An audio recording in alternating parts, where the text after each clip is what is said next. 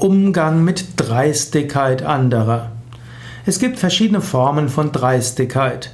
Der eine sagt dreiste Dinge, der andere tut dreiste Dinge. Wie gehst du damit um? Es hängt jetzt davon ab. Es gibt sattwige, rajasige und tamasige Dreistigkeit. Im Yoga unterscheidet man ja Sattva, Reinheit, Rajas, Egoismus, Gier und Tamas, was irgendwo dunkel ist und ins Leid führt.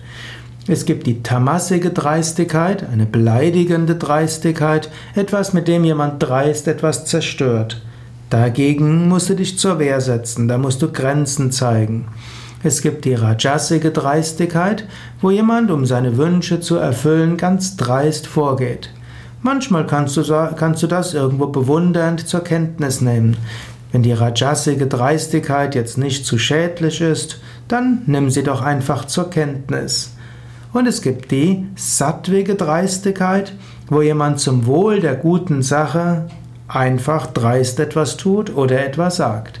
Man kann es als dreist empfinden, wenn ein Mensch, also irgendein einfacher Angestellter, direkt zur Firmenleitung geht, um etwas Wichtiges zu sagen.